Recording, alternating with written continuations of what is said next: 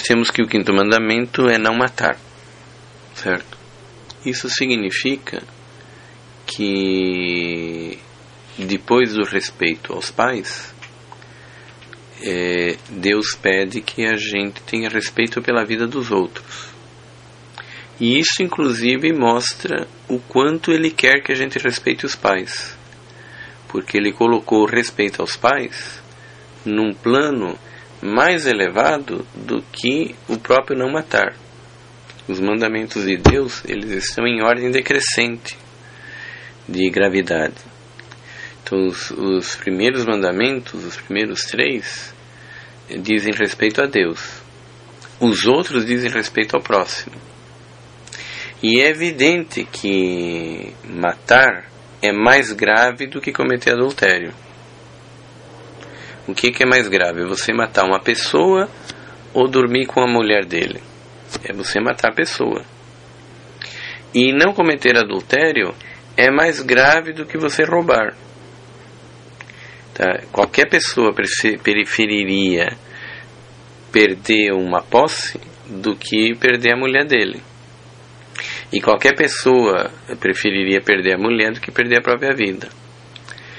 E, e, e você considerando assim, é, você pode ver o quanto que Deus é, julga que o respeito aos pais é uma coisa é, grandiosa, porque ela vem antes do próprio mandamento de não matar. E dentro do mandamento de não matar, esse mandamento ele ensina é, não apenas a não matar, mas ensina todas aquelas coisas que se assemelham a, a, ao matar só que são menos graves. Então, assim como a gente não pode matar, a gente não pode bater, a gente não pode judiar, não pode arrancar um olho, não pode agredir, sendo que a agressão mais grave é justamente aquela que acaba tirando a vida. Então, não matar é o mais grave dos mandamentos que aí ocorre, que do, do, das situações que ocorrem dentro do mandamento de não matar. Mas o mandamento também proíbe todas essas coisas. Ele exige que a gente perdoe, que a gente não tenha malevolência, que a gente é, é, não, não judie, que a gente respeite e assim por diante. E em particular, tem algumas coisas muito delicadas em relação ao não matar que a gente deve saber. Por exemplo, é, a questão do aborto. Tá? Obviamente, o aborto está dentro de não matar. A gente não pode é, cometer aborto porque nós estamos matando um ser humano que já existe. E Dentro da questão do aborto, é, algumas observações que são importantes de, de colocar é que, obviamente, não é pecado apenas fazer aborto, mas também é pecado grave, gravíssimo, aconselhar a fazer aborto, orientar a fazer aborto.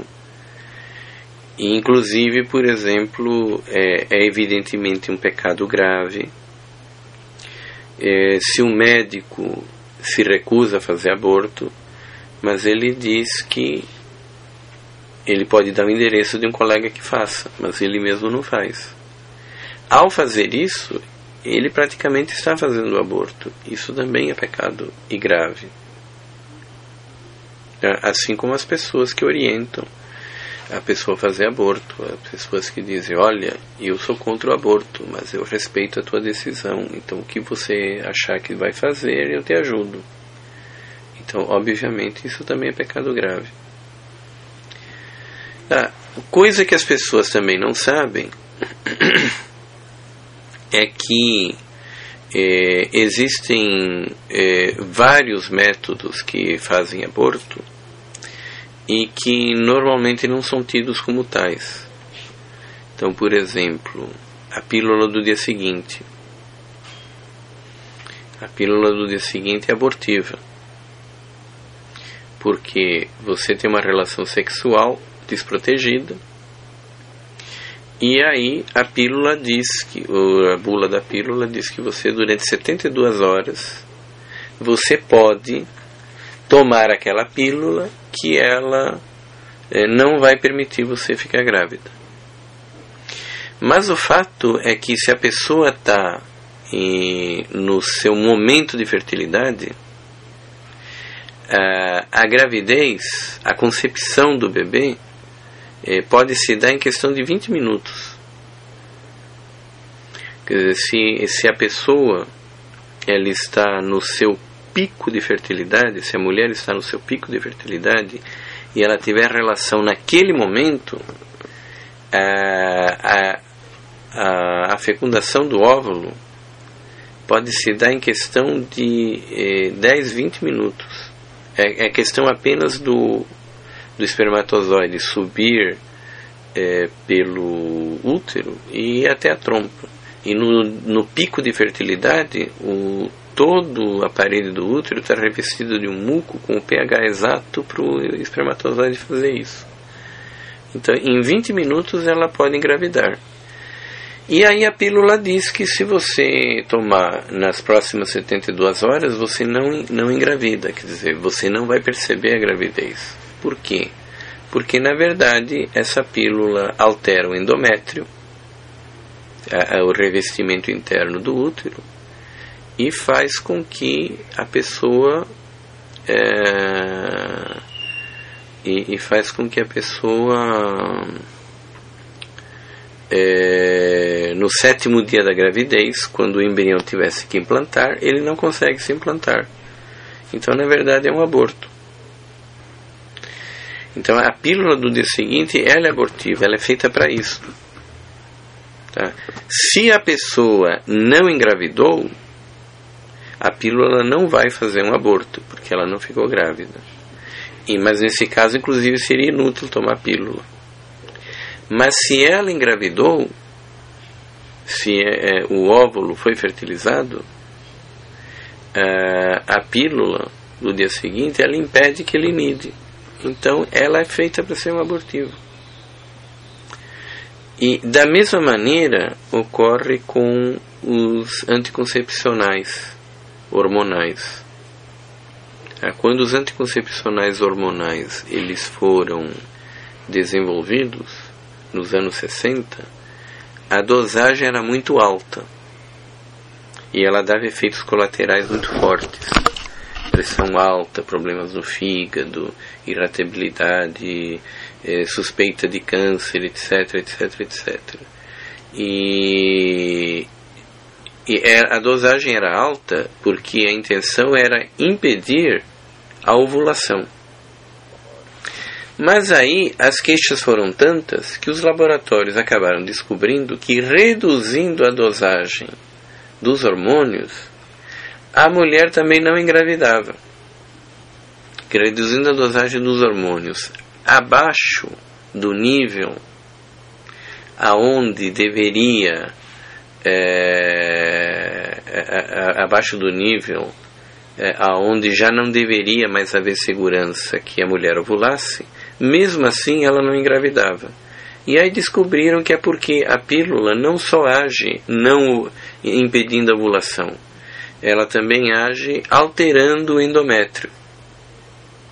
Então, se você coloca uma, do, uma dosagem mais baixa, em alguns ciclos a mulher não ovula, mas em alguns ciclos a mulher ovula. E apesar de ovular, e portanto ela poder engravidar, ela, ela, a gravidez não continuava, porque no sétimo dia ele não implantava. E isso eh, você encontra nas próprias bulas dos anticoncepcionais. É, a bula não diz que o anticoncepcional é abortivo, mas a bula diz que uh, a pílula ela consegue o seu efeito de impedir a gravidez por um mecanismo tripartite, impedindo a ovulação, alterando o endométrio e não lembro mais qual é o terceiro.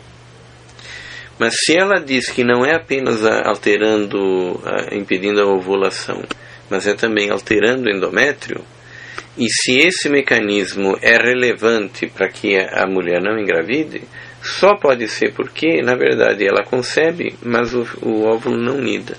Então, as pílulas anticoncepcionais, elas são também abortivas. Não tanto quanto a pílula do dia seguinte, porque em alguns ciclos elas são anovulatórias, mas a gente nunca sabe qual é o ciclo em que ela vai ser anovulatória.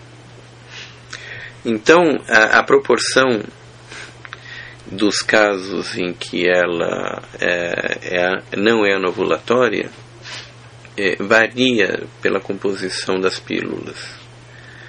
É, a literatura fala que as pílulas que é, são apenas de um único hormônio, que se chama de mini pílulas, elas não impedem a ovulação em 50% dos ciclos.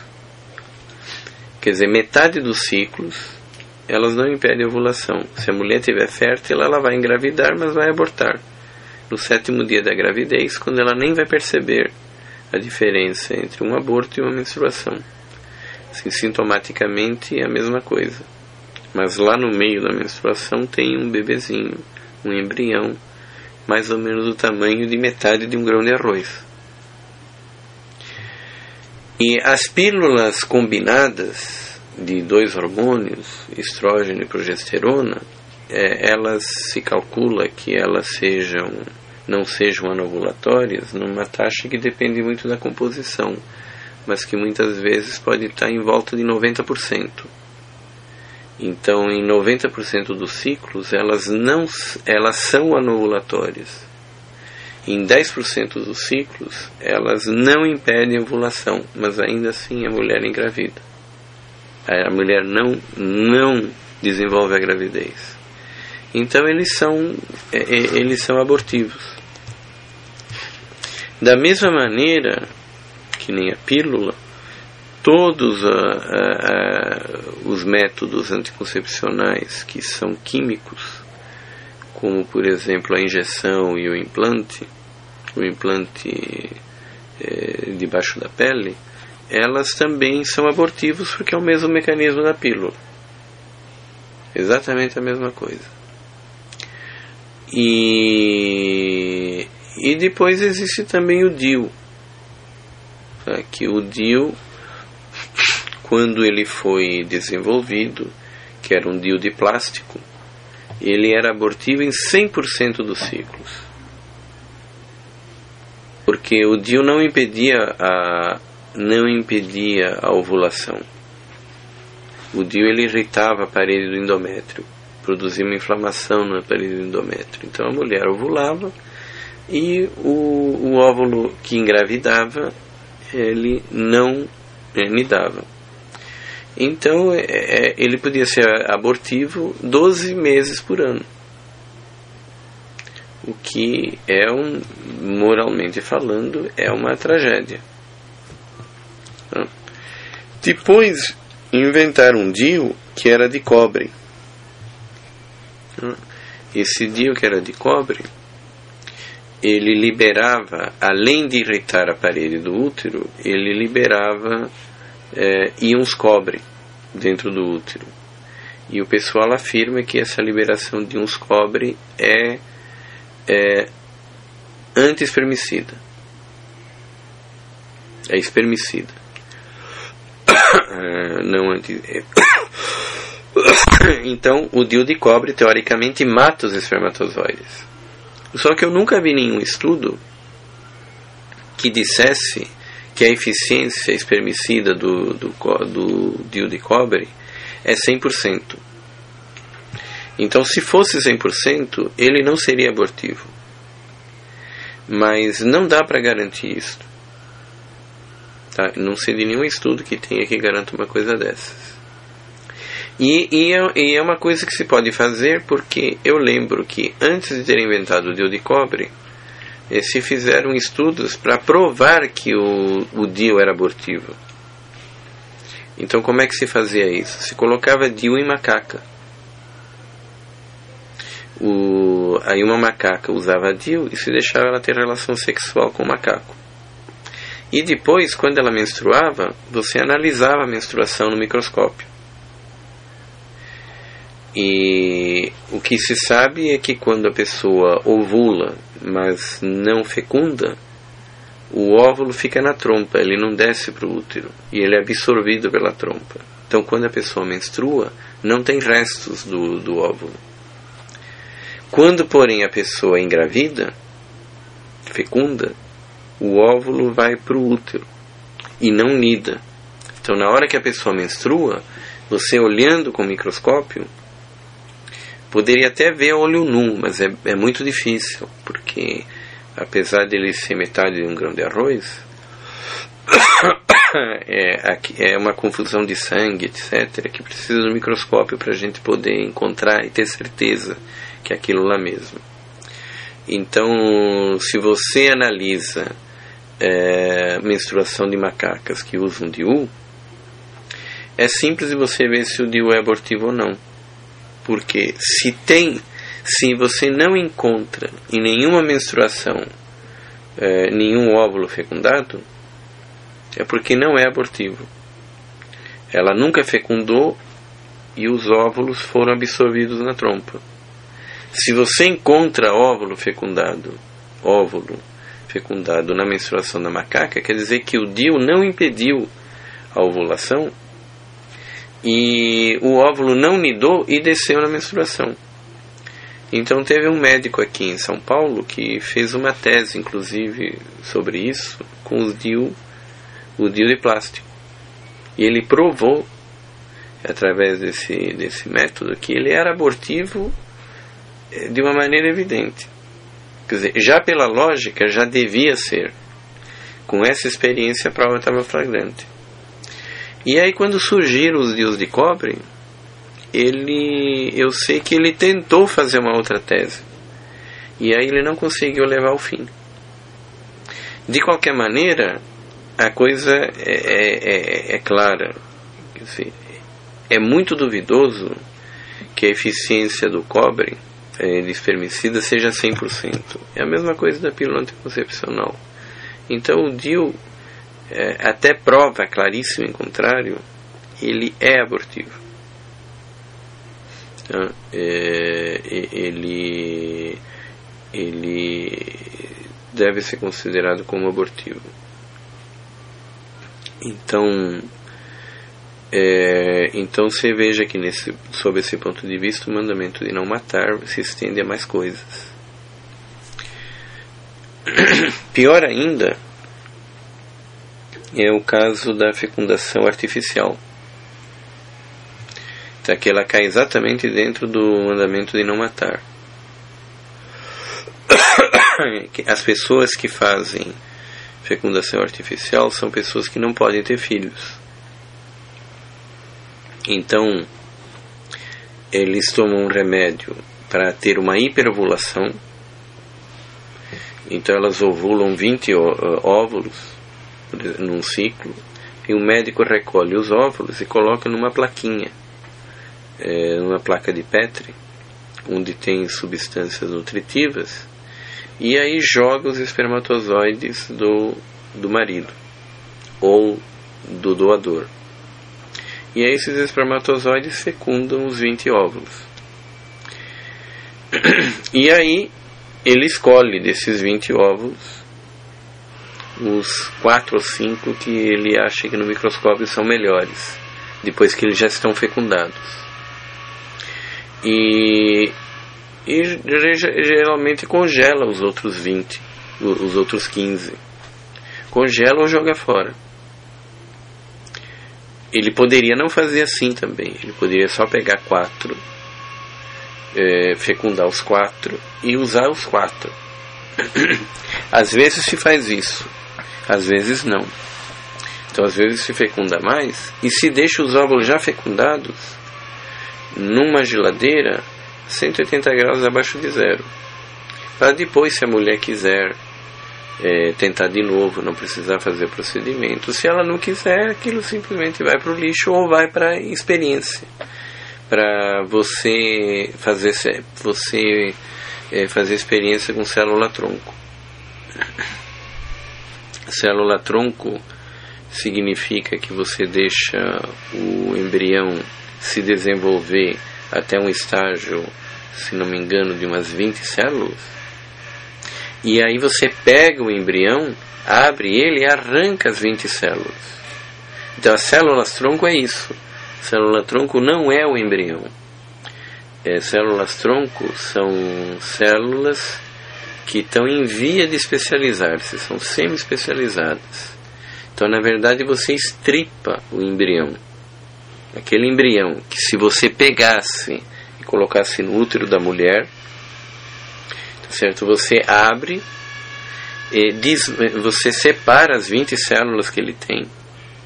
E cada uma daquelas células, ela é, você cultivada em determinadas é, determinadas substâncias, determinados pHs, temperaturas, etc. É, elas vão dar determinados tipos de tecidos. Então isso que é a célula tronco, mas para isso você tem que esquartejar um bebê. É, é, é um ser humano que podia ser um médico, podia ser o filho daquela mulher, podia estar na escola. Ele foi esquartejado para que a, as suas 20 células pudessem é, ser trabalhadas em meios de cultivo diferentes, cada uma delas para dar é, algumas tecidos de ne é, neurológicos, tecidos cardíacos, tecidos de, de, de vários tipos. Então você vê que por trás da indústria da fertilização in vitro, você tem na verdade uma indústria assassina. Isso aí é homicídio. E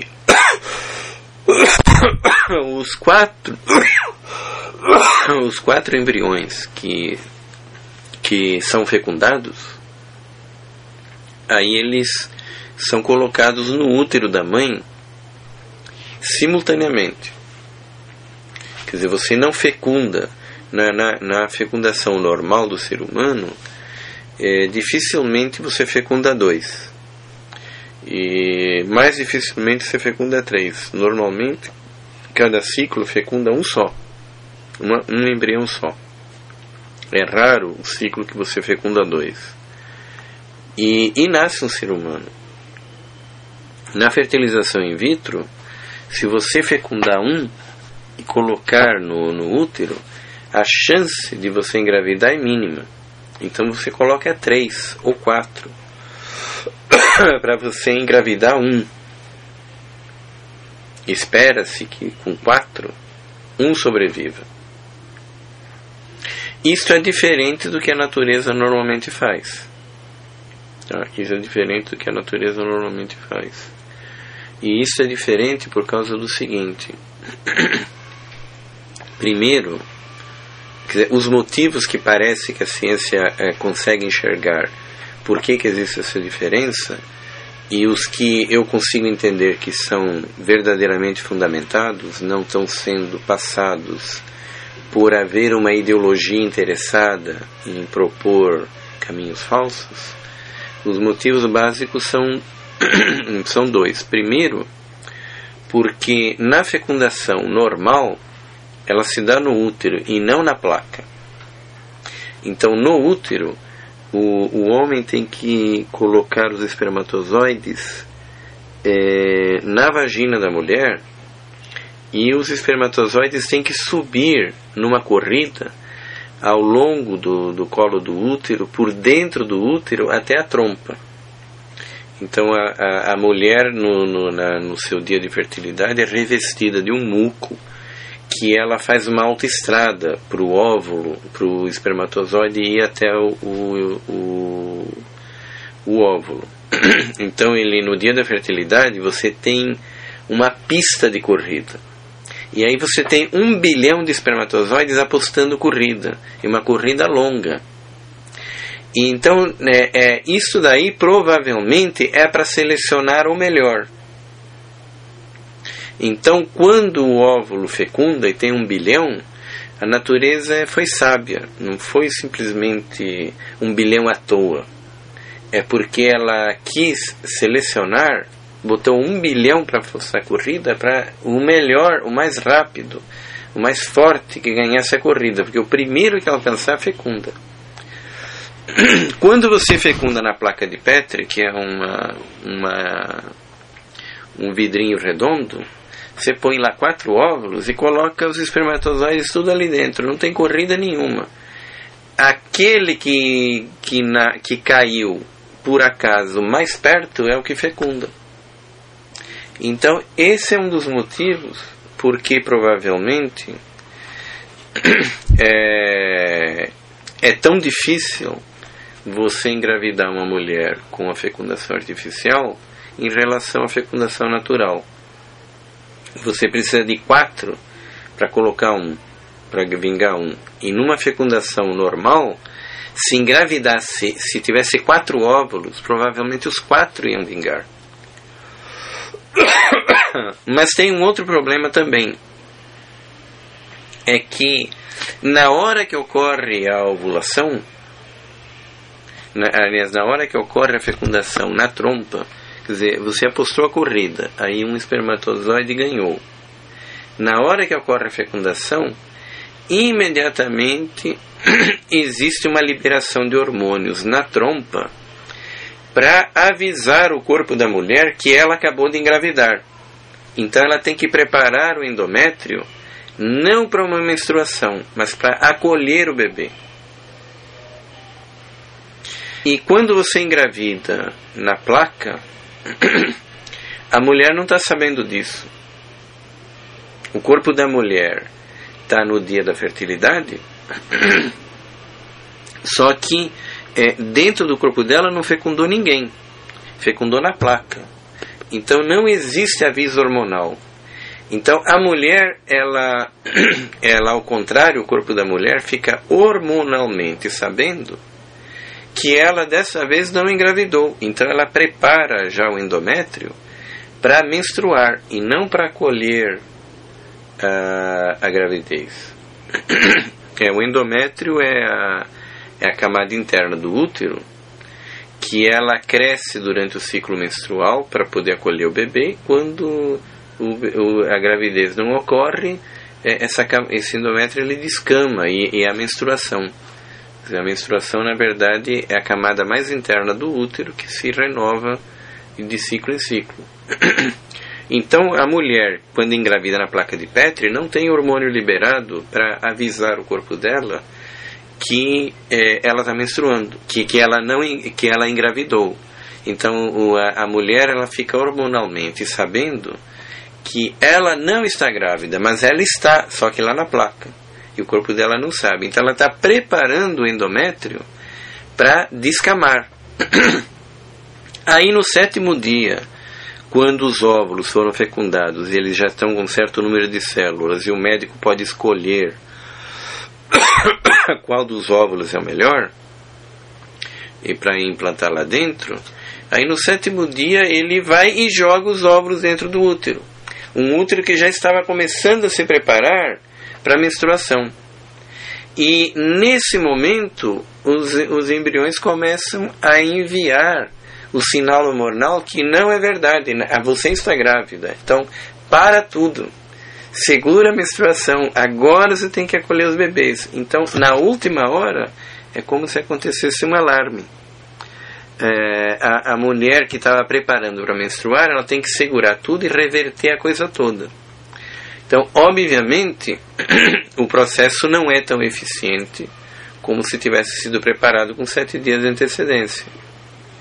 Então, esse é um outro dos motivos porque a gravidez de a gravidez artificial ela tem uma porcentagem muito pequena de, de sucesso em relação à fecundação normal.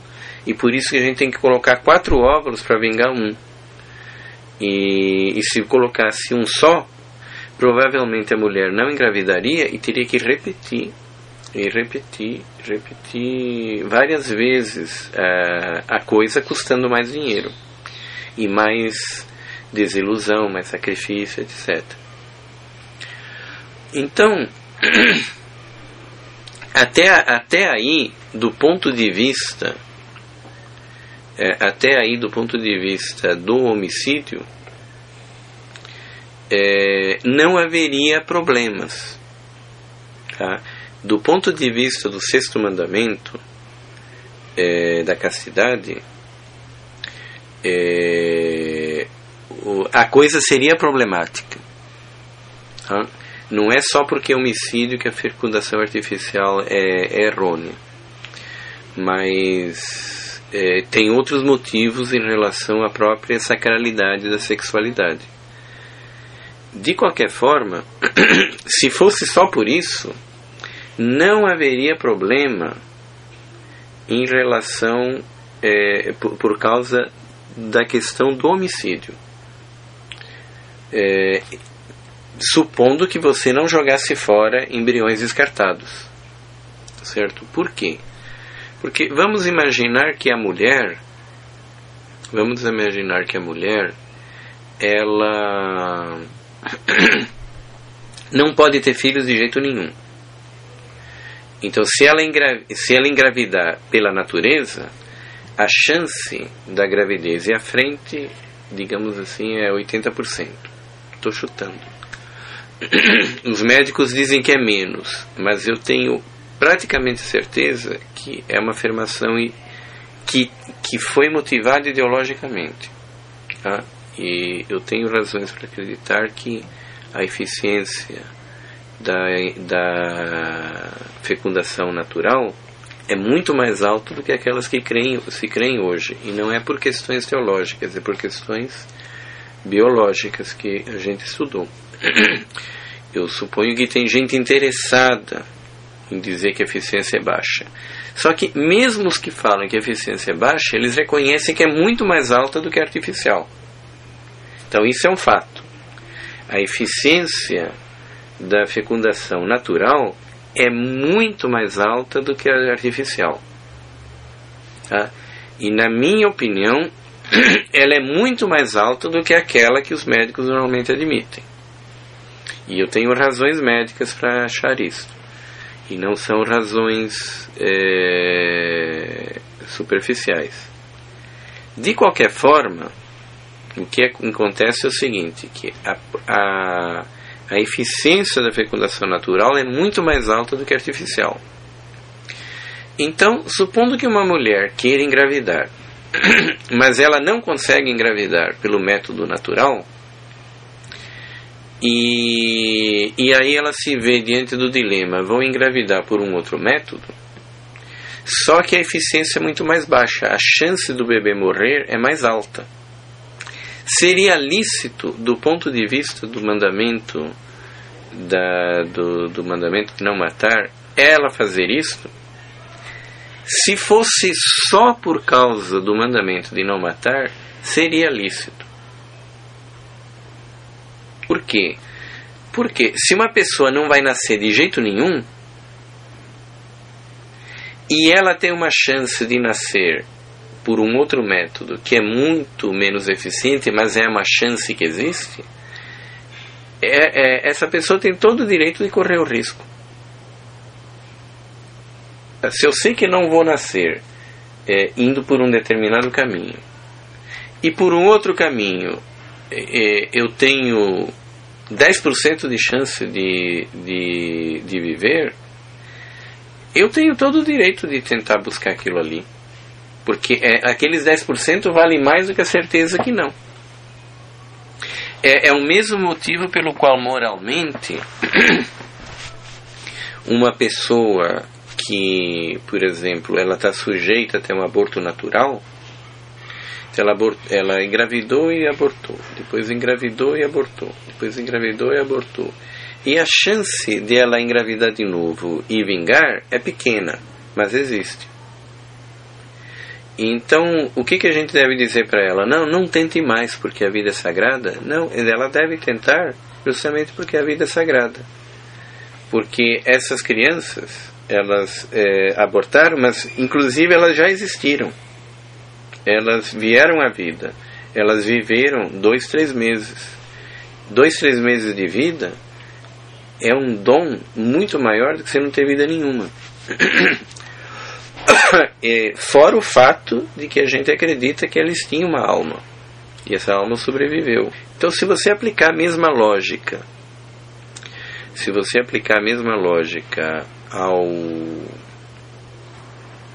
Se você aplicar a mesma lógica à fecundação artificial, sob esse ponto de vista, o fato de que a, a, mulher não pode engravidar de jeito nenhum por um método natural, mas existe um outro método de uma eficiência mais reduzida, não deveria ser um pecado contra o mandamento de não matar. Isto é um pecado, sim, seria um pecado, sim, contra o sexto mandamento, que tem outras questões. Mas do ponto de vista de não matar, não seria errado. O erro está em outro lugar.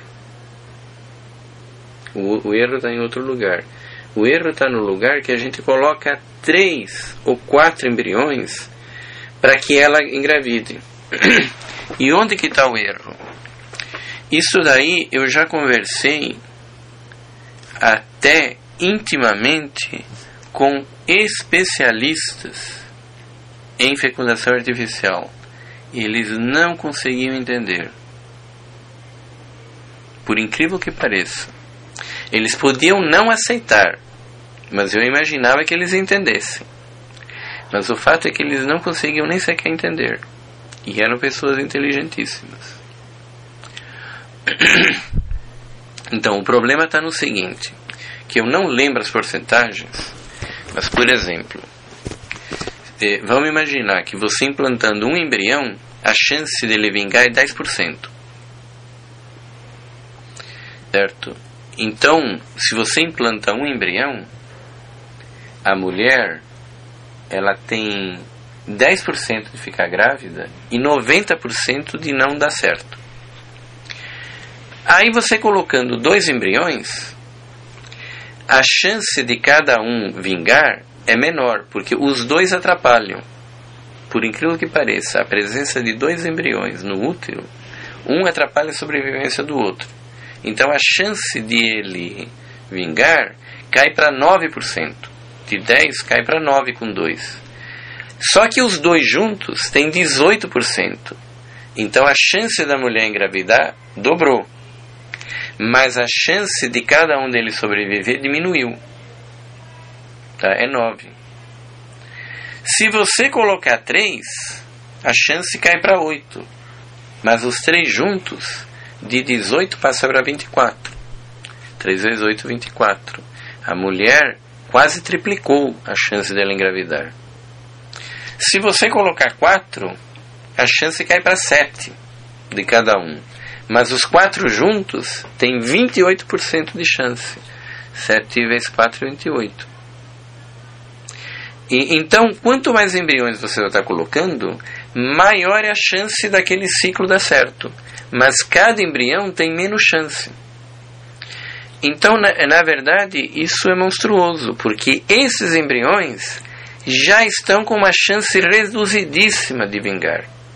É como se você tivesse colocando eles, é, é como se, em vez de você ter nascido com saúde, você nasceu em, em, em perigo de vida, em risco de vida. É, e então você tem que colocá-la numa incubadora. E aí você, o bebê já está num, num risco de vida muito grande, porque ele não é aquela condição normal dele ter nascido, não é aquela condição normal dele ter sido fecundado. Só que aí, para você atrapalhar, você coloca na incubadora um segundo bebê. E você coloca um terceiro bebê. Já é difícil dele na incubadora ele sobreviver sozinho, com dois ele complica mais, e com três complica mais. Para a maternidade como um todo, é ótimo, porque vai nascer mais bebês. Mas para cada bebê, você já está colocando uma situação de risco delicadíssima, que ele precisava de toda assistência, e você está atrapalhando a vida dele. Para quê? Para economizar no orçamento da mãe, que para a mãe não ter vários, é, é, é, várias voltas. Então, na verdade, você está brincando com vida humana. Você está judiando da vida humana. Você está reduzindo ilegitimamente uma chance da pessoa da pessoa da pessoa é, sobreviver de um modo que você não devia a troco de um é, de um ganho e outra coisa que costuma ser feita mas nem sempre em alguns lugares já está começando a ser proibido não sei exatamente como está a legislação mundial nesse momento dez anos atrás isso não era proibido em lugar nenhum. Agora eu acho que já é, é em vários lugares. Mas supondo que você colocasse três embriões e os três vingassem, e a mulher pediu um. Aí o que, que eles faziam? Eles faziam, usavam uma técnica de redução embrionária. Diziam, não, não se preocupe, se engravidar os três, a gente faz uma redução embrionária. Isso daí não tem problema, não é aborto. e o que, que era a redução embrionária? É quando os bebês, já, os três já estivessem suficientemente crescidos, você injetava uma agulha através do útero até o coração de, de dois dos três bebês e você injetava KCl, cloreto de potássio. Aí, é, aí o bebê ele morria, você não precisava fazer aborto, você não precisava retirar o bebê. Quando os três nascessem, o que você não fez redução embrionária nascia normalmente e os outros dois eles é, nasciam calcificados, como aqueles bebezinhos de dois meses que a gente tem de esses bebezinhos de dois meses que circulam de gesso é, no, pelo movimento para a vida. Então eles nasciam ali calcificados da, da, daquela maneira. Então você veja, é, na verdade, nada disso é explicado para a mulher que vai fazer fecundação artificial. Eles acham que é uma maravilha porque você está dando a vida. Mas para cada vida que você coloca, você pode ter matado mais 20.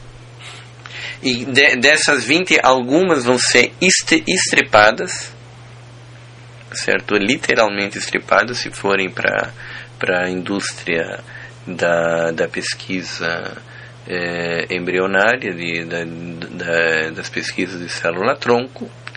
É, alguns vão ficar congelados para sempre, não se sabe quanto tempo. Se estima que a população dos embriões congelados no mundo está cre não crescendo cada vez maior, já tem mais de milhões de bebês congelados no mundo inteiro a 200 graus abaixo de zero, e que são todos bebês viáveis. Tá? é, uma coisa boa, uma coisa boa que também não se, não se fala, mas se sabe, só que se divulga o contrário, é que o congelamento dos embriões é, não danifica o embrião, independentemente do tempo. Quer dizer, uma vez que o embrião é congelado a 200 graus abaixo de zero, a cinética química é nula. Então, o embrião ele não se deteriora com o congelamento. O perigo para o embrião é o momento do congelamento e o momento do descongelamento. O tempo de armazenamento não danifica o embrião. Então, se você tem um embrião de 200 anos, de um milhão de anos, é, ele é tão bom quanto um bebê que foi congelado há um mês atrás tá? que, que são usados normalmente é, na, na fecundação. Você congela um embrião e se é, o ciclo não der certo, você usa os, conge os congelados no próximo ciclo sem precisar tirar, é, repetir a coisa. Então se espalha entre as pessoas, na, na, na mídia, que depois de três anos o embrião congelado não presta mais, é lixo descartável. E isto não é verdade. Isso não é verdade porque nos Estados Unidos você tem múltiplas experiências de centenas de embriões que estavam congelados há mais de uma década e eles, e eles se comportaram tão bem quanto os de, que estavam congelados há um ano. E a experiência é, mostra isso. E para quem conhece química e conhece cinética química e sabe como é que é a curva da velocidade da reação com a temperatura, é, normalmente o, os médicos é, não têm clara consciência disso, mas a 200 graus abaixo de zero não existe atividade química nenhuma.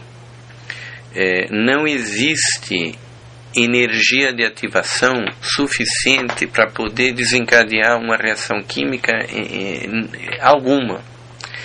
Então, a, aquilo ali o relógio parou. Portanto, sob esse ponto de vista, um embrião congelado há um milhão de anos é tão bom quanto que foi congelado semana passada. Desde que você congele ele corretamente. O que não depende do tempo que ele, que ele foi congelado. Então, é, isso significa que você tem uma quantidade enorme de seres humanos congelados que podiam é, estar vivos. É, e que e eles estão eles eles são tão bons quanto os que foram congelados a semana passada. E por um motivo é, sórdido inacreditável os cientistas eles eh, divulgam na mídia constantemente que um embrião de mais de três anos de congelamento ele não presta, é lixo hospitalar. E, e eles sabem que é mentira, porque os dados médicos empíricos mostram claramente que um, um, um embrião de 10 ou 15 anos ele descongelado se comporta tão bem quanto um de um mês. Então isso é empírico. Eles não têm consciência, por não conhecerem química, de cinética química, então eles, eles têm uma consciência muito confusa. Nesse ponto precisaria de chamar químicos, físico-químicos, para conversar com eles. Isso eu reconheço. Eles têm uma consciência muito confusa que se fosse um milhão de anos, tá? se fosse um milhão de anos, isso não alteraria nada. Tá? Isso para um físico-químico é claro como a luz do meio-dia. Agora, do ponto de vista prático, isso não faz diferença nenhuma, porque a experiência mostra que os embriões mais antigos que existem até hoje, não, não existe um embrião de um milhão de anos, existe embrião congelado há 20 anos no máximo. Mas a experiência mostra que todos os que foram descongelados se comportaram tão bem ao serem implantados como os recém-implantados. Então, para as amostras que a gente tem na prática, os médicos têm os dados claros que eles são capazes de entender de que tanto faz. Isso de um milhão de anos, é, químico pode saber, mas não existe bebês de um milhão de anos. Até hoje só existem de 20, daqui a 10 anos teremos os de 30. E as experiências vão confirmando que eles eh, vão confirmando a teoria química, que as experiências vão confirmando que eles são tão bons quanto os outros. Então nos Estados Unidos já existem irmãos gêmeos, tá certo que um está acabando a faculdade e o outro está acabando de nascer. Tá? E eles são irmãos gêmeos. Quer dizer, um foi obtido na fertilização in vitro 20 anos antes. E o outro estava congelado há 20 anos e acabaram de descongelar ele. Ele está lá brincando de boneca, enquanto o outro está se formando em medicina. Então, é, quer dizer, fertilização in vitro, infelizmente, é sinônimo de homicídio. Ah, é, é assassinato em massa você descarta, congela, estripa é, vários, você fecunda quatro, põe eles numa situação de risco agravado que é ilícito. Então, o único caso em que não seria homicídio a fertilização in vitro seria o caso em que você pegasse um único óvulo e você fecundasse um único óvulo e você implantasse esse único óvulo numa mulher que seria absolutamente certo que ela não poderia engravidar por um método, pela via natural. É, nesse caso, a pessoa não seria réu do quinto mandamento, mas ela seria réu do sexto. Tá? Então, a fertilização in vitro não é lícita em caso nenhum. Esse único caso em que não seria um homicídio, mas seria pecado grave contra o sexto mandamento, esse caso não existe, porque nenhum médico vai fazer isso. O médico que montar uma clínica para fertilizar um óvulo, implantar um óvulo, ele vai ter que cobrar tão caro da mulher, e a mulher vai ter que se submeter a tantos ciclos, que ela vai dizer, mas doutor, o senhor está louco, o seu vizinho, ele me engravida num ciclo só, eu pago menos e não preciso ficar fazendo essa tortura toda.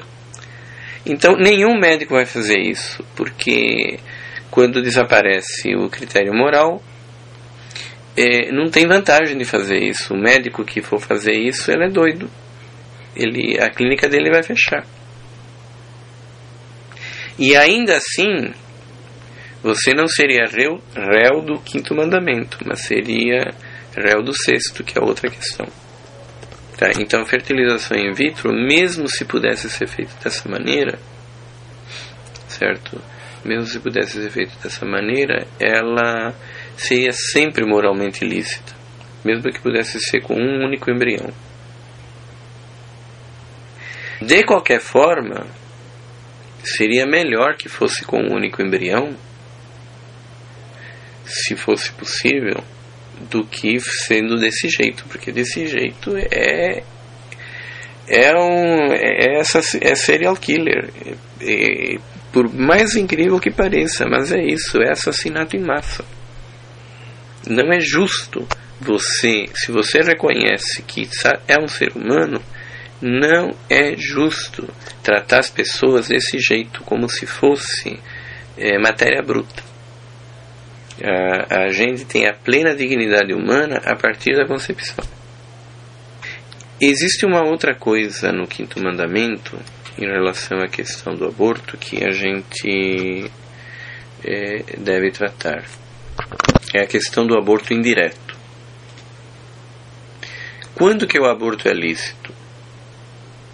É, nunca pode se dizer. Quer dizer, em caso de estupro, não é lícito fazer aborto. Porque é, o criminoso é o estuprador, que não vai ser morto. E a criança, que não tem culpa nenhuma, não pode receber uma pena de morte que seria desproporcional, inclusive, para um estupro. Você condenar um estuprador à morte é uma pena desproporcional. Não seria justo nem para o estuprador, o estuprador merece uma pena. Mas não tem sentido você condenar o estuprador à morte. E então se não se nem o estuprador é condenado à morte, por que é que um inocente deve receber a pena de morte? Ele tem direito à vida e ele tem tanto direito como um ser humano qualquer. Tá? Ele não tem nada a ver com o estupro que foi provocado. Então não é lícito você fazer aborto em caso de estupro. Não é lícito também você fazer aborto em caso de risco de vida. Se você tiver que escolher entre fazer o aborto e a tua vida, você não pode fazer o aborto. E porque, de modo geral, você não pode matar uma pessoa para você sobreviver. E que tem outros casos semelhantes em que é muito fácil de você entender se a gente é, admite as regras da lógica, você tem que entender isso claramente. Então, por exemplo, imagina que você se encontre na seguinte situação. Ah, é, existe uma pessoa inocente que uma quadrilha quer matá-la.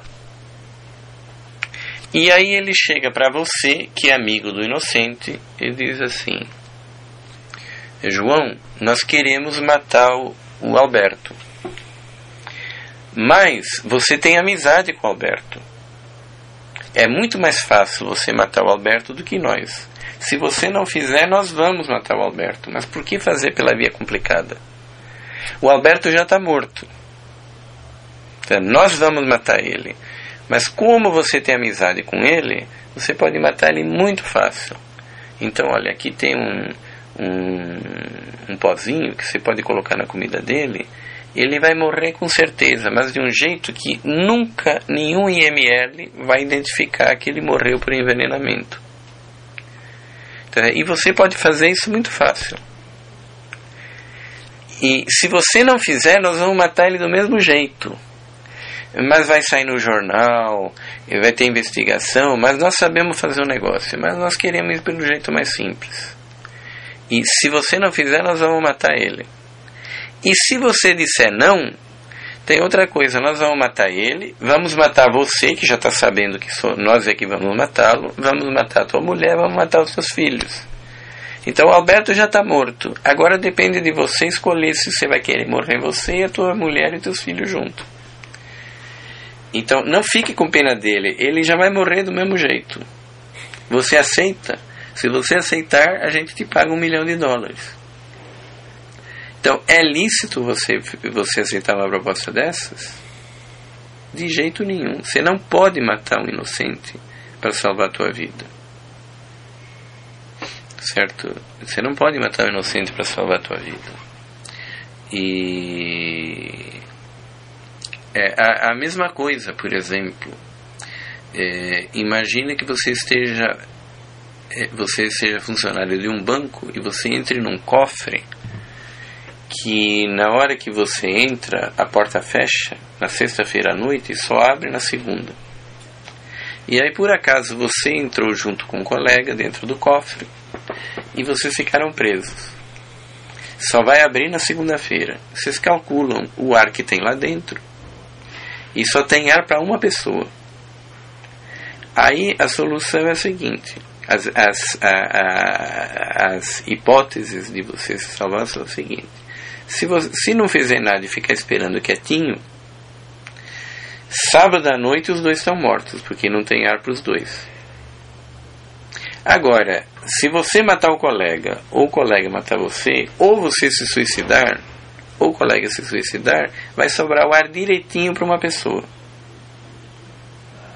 Então, você, é, se você não fizer nada, vai morrer os dois. Não tem chance. Se um, do, um matar o outro, ou um se matar, um sobrevive. Então, não seria mais lógico matar o, um matar o outro?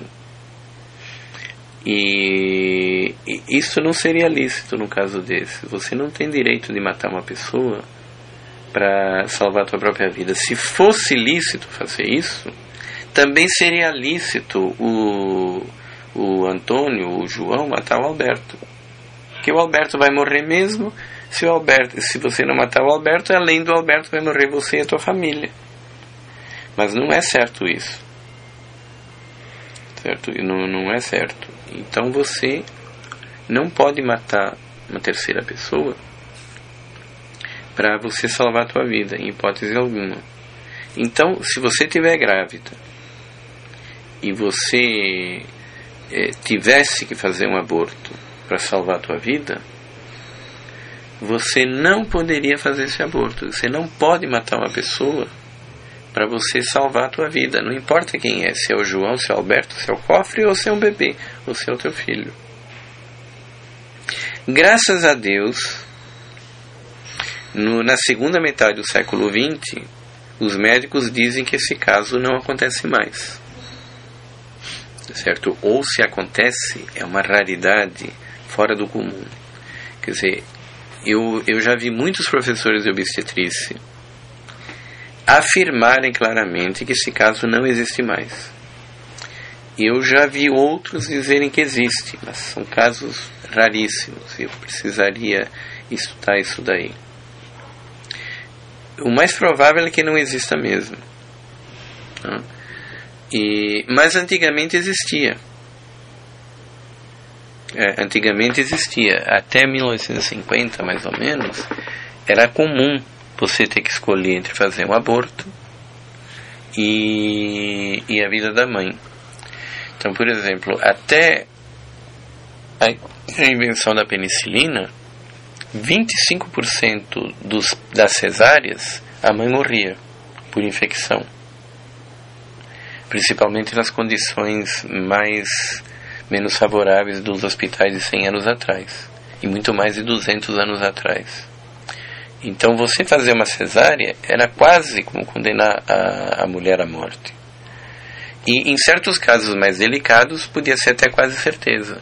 Então você tinha que escolher entre fazer uma cesárea e a mulher morrer ou nascer o bebê. E aliás, vou matar o bebê. Então, num caso desses, não seria lícito matar o bebê. Tá, também tem outros casos em que isso é coisa de 100 anos atrás, que em certas operações, é, certos partos, a criança nascia de uma maneira torta e aí ela encalacrava e não tinha jeito de fazer a cesárea. E é, você tinha que fazer uma craniotomia, pegar um fórceps, esmagar a cabeça do bebê e tirar ele de dentro do útero. Ou então você, só, você fazia o parto, mas a mulher morria.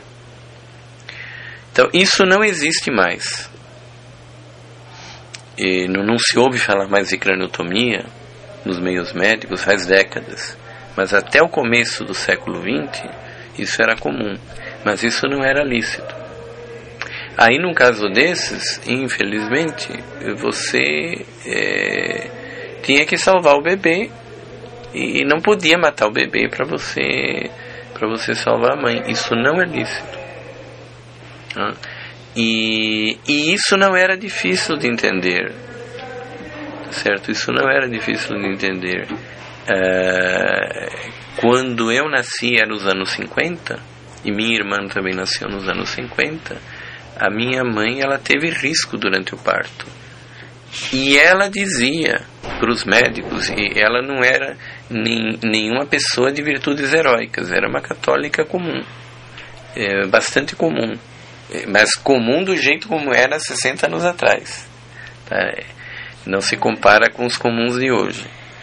E, e ela, quando foi para o meu parto e para o parto da minha irmã, ela dizia que se tivesse que escolher entre a vida dela e do bebê, que escolhesse do bebê. E papai do lado, em vez de, de dar bronca, ela dizia: é, Doutor, eu assino embaixo. É do jeito como ela está falando. E era uma atitude muito comum. Ninguém se ficava admirado nisso. Era bastante comum. Hoje em dia que essas atitudes não são mais necessárias, é, as pessoas não conseguem entender mais isto. É a ironia do destino. Certo? Agora que na verdade não existe mais esse problema, mas é, o, a questão moral existe, as pessoas não entendem mais. E agora existe uma questão parecida que se chama aborto indireto. Tá? O aborto indireto é quando você não está sendo, é, é, sendo interpelado para a necessidade de fazer um aborto. Mas você tem que fazer um tratamento que pode causar indiretamente um aborto. Então, normalmente os casos são dois: ou uma quimioterapia, tá? a mãe está grávida e para ela sobreviver, ela precisa fazer uma quimioterapia imediatamente. Ela não pode esperar o fim da gravidez. Se esperar o fim da gravidez, o bebê vai nascer, mas ela já morreu. Ela, ela, ela já não tem mais chance de fazer a quimioterapia. Só que se ela fizer a quimioterapia, provavelmente o bebê vai morrer. E um outro caso parecido é quando a mãe tem câncer de útero. Então ela precisaria retirar o útero. E só que ela está grávida. Se ela retirar o útero, o bebê morre. Tá? Só que nesses casos não é um aborto, porque o que você quer não é matar o bebê, você quer retirar o útero. E essa retirada do útero, você ia retirar o útero estando grávido ou não. Então, indiretamente, o bebê vai junto. E no caso da quimioterapia, é a mesma coisa. Você ia fazer a quimioterapia para tratar o câncer da mãe e não para matar o bebê. O bebê está lá, ele pode morrer por causa da quimioterapia porque ele estava na hora errada ali. Então, num caso desses, o que que se, o que que a moral coloca? A moral coloca no, da seguinte maneira: que se realmente houver uma probabilidade fundada da mãe sobreviver, quer dizer, não é uma quimioterapia inglória, uma quimioterapia que não vai funcionar, quer dizer, se existir uma chance fundada realmente da mãe sobreviver, é, tanto na quimioterapia como na retirada de útero, ela pode ou não fazer isto, porque isso não é verdadeiramente um aborto. Você não está matando uma pessoa para sobreviver, você está fazendo o tratamento a que você teria direito, com gravidez ou sem gravidez. O objetivo do, do tratamento não é matar o bebê, é curar a mãe. Então, num caso desses, a mãe pode optar pela vida do bebê,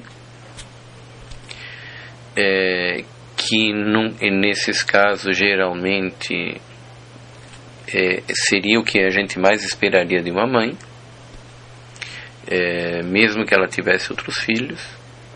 Ou ela pode também, se quiser, legitimamente pe pedir o tratamento, sabendo que o bebê pode morrer.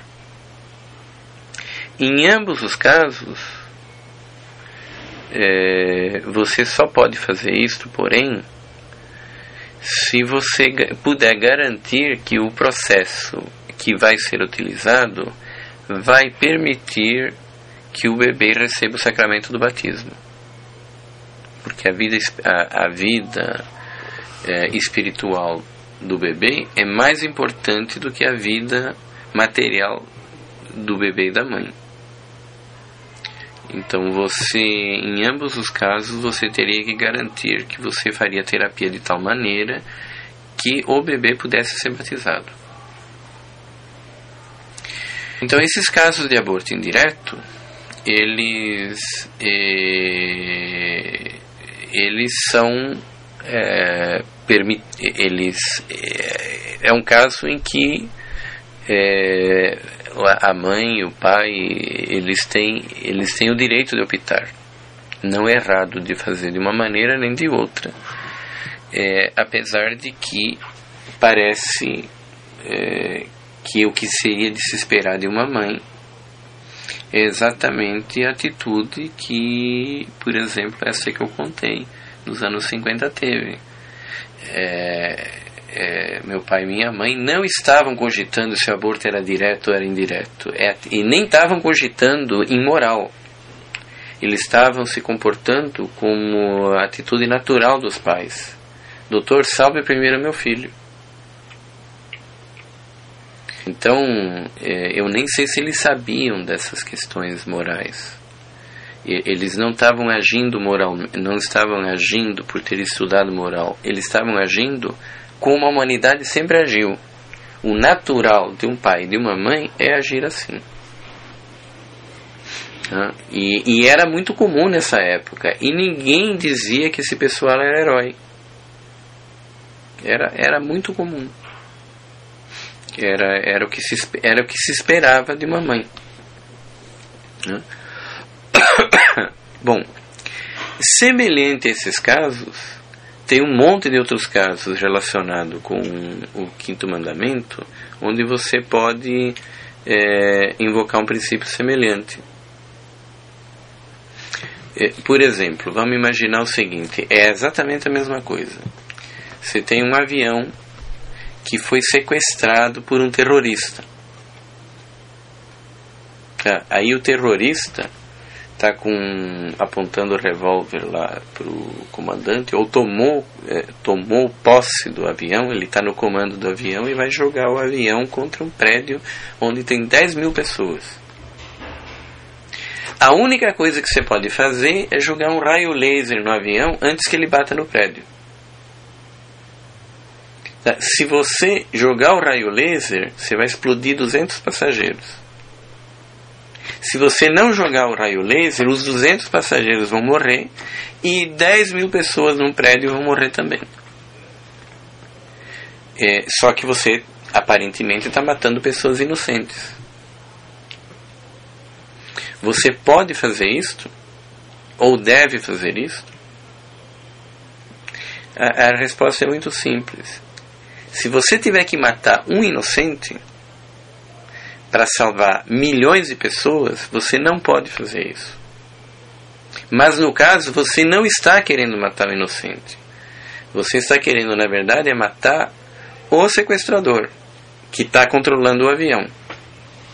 Se não tivesse inocentes no avião, tivesse só sequestrador, você jogaria lá e com razão, porque o fulano é, é aquilo, isso daí seria legítima defesa. Tá certo? Se alguém vai te matar, você pode matar ele antes. Então, se tem um terrorista que vai jogar um avião em cima de um prédio e, e ele está sozinho, você tem direito, por legítima defesa, de matar o cara antes que ele mate você e todo mundo que está no prédio. Então, é, se por acaso tem 200 inocentes lá dentro, é a mesma coisa do aborto indireto.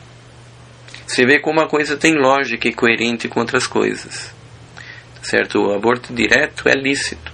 Exatamente por causa disso. Se o aborto indireto não fosse lícito, você não poderia dar um tiro nesse avião, porque tem 200 inocentes. Mas o problema é que você não quer matar os 200 inocentes, eles estão lá por acaso. Você quer é matar o, o, o você quer é deter o sequestrador. E só que você não consegue deter o sequestrador sem diretamente matar os outros 200. E aí o resultado justifica. O, o resultado, proporcionalmente, que veja só, a quimioterapia da mãe não é lícita. Está entendendo? Não é lícita se a chance dela é, sobreviver com a quimioterapia é nula. Aí ela não tem direito de tentar uma coisa que não vai dar certo é porque é indireto. Você tem que ter um, um objetivo é, comparável em importância com o mal que você indiretamente está causando. Então, a vida dela é tão importante quanto a do bebê. A vida espiritual do batismo, não. Mas a vida dela é vida contra vida. Então, ela pode. No caso do avião que está indo jogar lá, os 200 vão morrer na colisão de qualquer jeito. E vão morrer também mais 10 mil que estão no prédio. Então, as consequências benéficas são muito maiores do que o, o dano. Tá? Você pode dar o tiro porque você não está matando inocente, você está derrubando um avião. Tá? Por azar tem inocentes. Tá? Um outro caso parecido, por exemplo, você, tá no, você é comandante de um submarino. E aí um submarino recebeu um torpedo na traseira, na popa. A popa é a parte de trás. E aí está entrando água. O submarino vai afundar, vai matar todo mundo. A única maneira de você evitar que ele afunde é você fechar a porta do meio, a escotilha do meio, de tal maneira que a água inunde a parte de trás, mas não a da frente. Só que você tem que fazer isso já. E aí não vai dar tempo para você fazer os marinheiros que estão na traseira virem para frente. Então a, as coisas são duas: ou você espera que os marinheiros vão para frente e aí morre todo mundo, ou então você fecha e vai morrer aqueles lá. O, o, é lícito você fechar a escotilha? Por essa lógica, é lícito, porque você não está querendo matar os fulanos. É, é o azar é que eles estavam lá. O que você está querendo fazer é impedir que a água venha para frente e mate os outros. E o objetivo é proporcional. Porque se você não faz, morre 200. Se você faz, morre 100. Então você salvou 100. Então o objetivo é proporcional. Se, se o objetivo não fosse proporcional, tivesse tudo perdido por perdido, é, possivelmente não seria lícito uma coisa dessas. Certo? Mas é, você pode fazer isso, porque isso é a mesma coisa do é, é a mesma coisa do aborto indireto. Tá certo? Isso é a mesma coisa do aborto indireto. Bom, então é, esses critérios eles são muito importantes. Inclusive você vê como eles têm lógica entre si. Se você é, se você nega um só desses casos, você, se você tiver que fazer lógica, você acaba chegando a, a absurdos. Então, por exemplo, tem uma outra coisa bastante, é, bastante interessante de discutir sobre esse mesmo ponto de vista. É, você jogar uma bomba atômica. É lícito ou não é lícito? Os Estados Unidos jogaram uma bomba atômica em Hiroshima e Nagasaki porque falaram que se eles não jogassem a guerra continuaria. Em vez de matar 100 mil pessoas, iria, iriam morrer um milhão. É, a gente sabe hoje que não é assim. Aquilo parece que foi feito por motivos políticos, de geopolítica, de demonstração de força. Porque o Japão já, já havia anunciado que ele ia se render. Era só questão de, de se reunirem e, e, e, e fazer os termos. Ou alguma coisa muito próxima disso. Então, apesar disso, eles jogaram. Mas, supondo que não fosse, supondo que fosse como eles diziam na época, nós jogamos uma bomba atômica porque era melhor que morressem 100 mil pessoas do que a guerra continuasse e morresse um milhão. Então, num caso desse, seria lícito fazer uma coisa dessas? É, não seria. Por quê? Porque no caso da bomba atômica, o objetivo era matar 100 mil inocentes. O objetivo não era outro. O mal que você estava querendo fazer era direto, não era indireto. Não era uma terapia Tá? Você não estava jogando a bomba sobre um alvo militar que poderia ter um efeito colateral de matar outras pessoas. Você estava jogando uma bomba que o objetivo era arrasar uma cidade de inocentes para causar um impacto psicológico que o inimigo tinha que se render. Então você estava fazendo um aborto para salvar a vida da mãe. Tá certo? É a mesma coisa.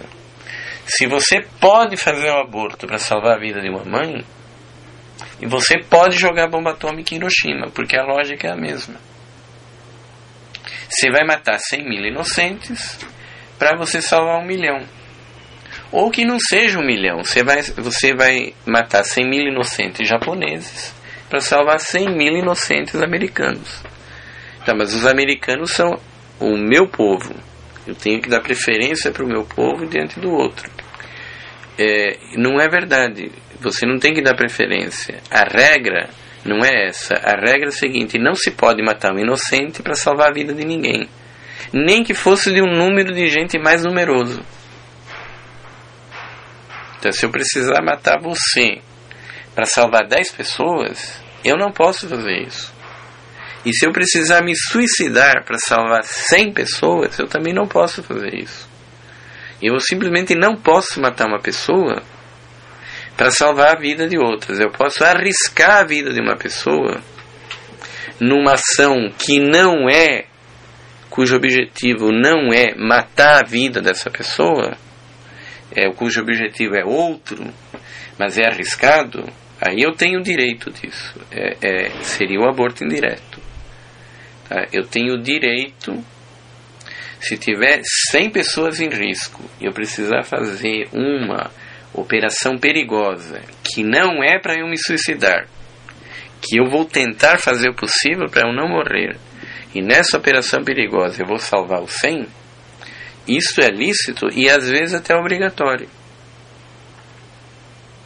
Então, por exemplo, se tiver uma usina nuclear que está para explodir e tem 200 pessoas fechadas lá dentro. E eu preciso apertar um botão, tá certo? Para parar a detonação, mas aí eu morro, é lícito fazer isso, porque a, na hora que eu apertar o botão, o botão não foi feito para me matar, o botão foi feito para parar a explosão. Se eu morrer no processo, ou eu tiver um alto risco de morrer, isso é um efeito indireto. Tá? Eu não estou me suicidando. Inclusive, eu vou apertar o botão de todos os jeitos possíveis para poder safar a minha vida. Eu não estou oferecendo a minha vida. Tá? Eu não estou me matando. E como são 100 pessoas contra a minha, inclusive num caso desses até seria obrigatório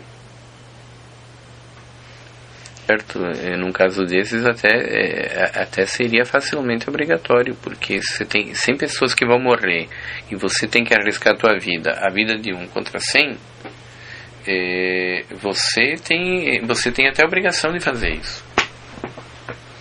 Certo? Que você vai morrer 100 com certeza, enquanto do outro jeito morreria só você. Então, no caso desse, você é, é, no caso desse não seria nem, nem uma questão. Seria uma coisa para se, para se pensar, se para você salvar uma, você arriscar e, e, e, apertar o botão, porque aí a, a, vida daquele é tão importante quanto a tua. Mas se for 100 ou se for uma cidade inteira, a vida daquela, daquela multidão é, é mais importante do que a tua. Então, você não pode matar você mesmo, nem que fosse 100 mil, mas arriscar é outra coisa. Mesmo que o risco seja certo, desde que o objetivo não seja a morte do indivíduo. Então, nunca é lícito, por exemplo, numa guerra, nunca é lícito você é, matar é, cidadãos inocentes diretamente, como objetivo certo? Você não pode fazer isso em hipótese alguma. E num caso desses, você teria que desobedecer as ordens, quaisquer que fossem. Tá? Muitas vezes, você numa guerra, eh, você pode fazer coisas duvidosas porque você não sabe exatamente quais são as razões que o alto comando tem para fazer tal coisa. Mas quando é evidente que ele está eh, mandando você matar um inocente, um inocente por inocente, que nem num caso desses, não importa o que que seja, se mandarem eu destruir uma cidade por uma bomba atômica, isso é alvejar inocentes. Então, e é uma ordem dessas, você não pode obedecê-la em hipótese alguma, nem que você vá para a corte marcial.